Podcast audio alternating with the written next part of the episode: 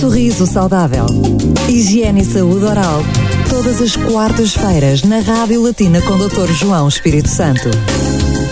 Cá estamos de novo à quarta-feira para lhe falar de higiene e saúde oral. Para quem tem receio de uma ida ao dentista, saiba que é possível não sentir dor através de uma técnica da qual vamos falar hoje. Temos connosco novamente o professor Dr. João Espírito Santo. Ora, a sedação consciente. Olá, Isto- Cátia. Olá, a João. portar bem? Muito bem. Para quem não sabe, a Cátia todos os dias me ralha que sempre que eu aqui venho porque eu falo longe do microfone.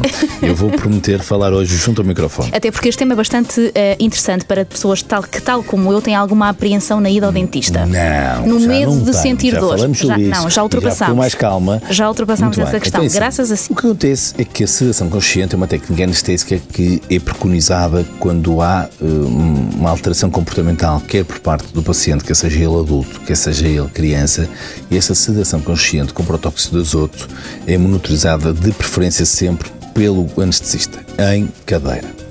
Nós, quando digo nós, digo na minha clínica onde eu trabalho, preconizamos sempre o anestesista, porque o anestesista vai percebendo exatamente as alterações do, do batimento cardíaco, como também vai fazendo a gestão do protóxido de azoto a administrar. Como é que isto é feito? Não há agulhas, é feito através da colocação de uma máscara, por isso em que o paciente fica com o nariz de palhaço, eh, e que fica a respirar um protóxido que o vai fazer o relaxamento e vai libertando daquela rigidez muscular e ao mesmo tempo também deixando-o descansar, estando ele sempre consciente e o acontecer. paciente vai poder ser colaborante. O médico dentista, ao estar a fazer este procedimento, vai fazendo com uma prática tradicional, porque uma prática convencional, com os mesmos instrumentos e meios, de uma forma a que o paciente colabora. Por isso, ele ouve tudo, ele não sente porque está anestesiado, mas tem a percepção que o estão a tratar e só, in- só lhe induz o protóxido.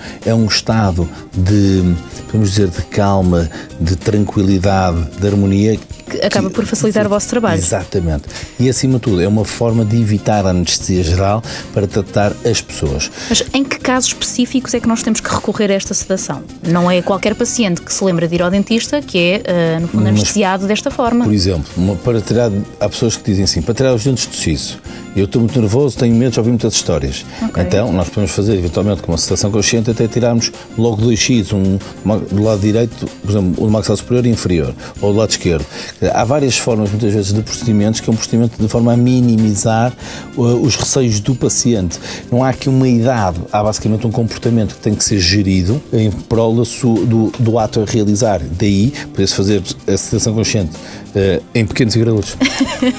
Com isto, quero lhe dizer que o importante de fazermos esta técnica anestésica é estarmos monitorizados pelo médico anestesista no consultório. Que não o dentista. É um médico à parte, um especialista em anestesia que irá aplicar esta Exatamente. técnica. Exatamente. Falámos aqui de algo interessante e que será o tema da próxima semana: dentes do siso. Portanto, se tem algumas dúvidas, é só sintonizar 101.2, 103.1 e radiolatina.lu boa, até quarta-feira. Às quartas-feiras, Cátia Gomes e Dr. João Espírito Santo tiram todas as dúvidas sobre saúde oral.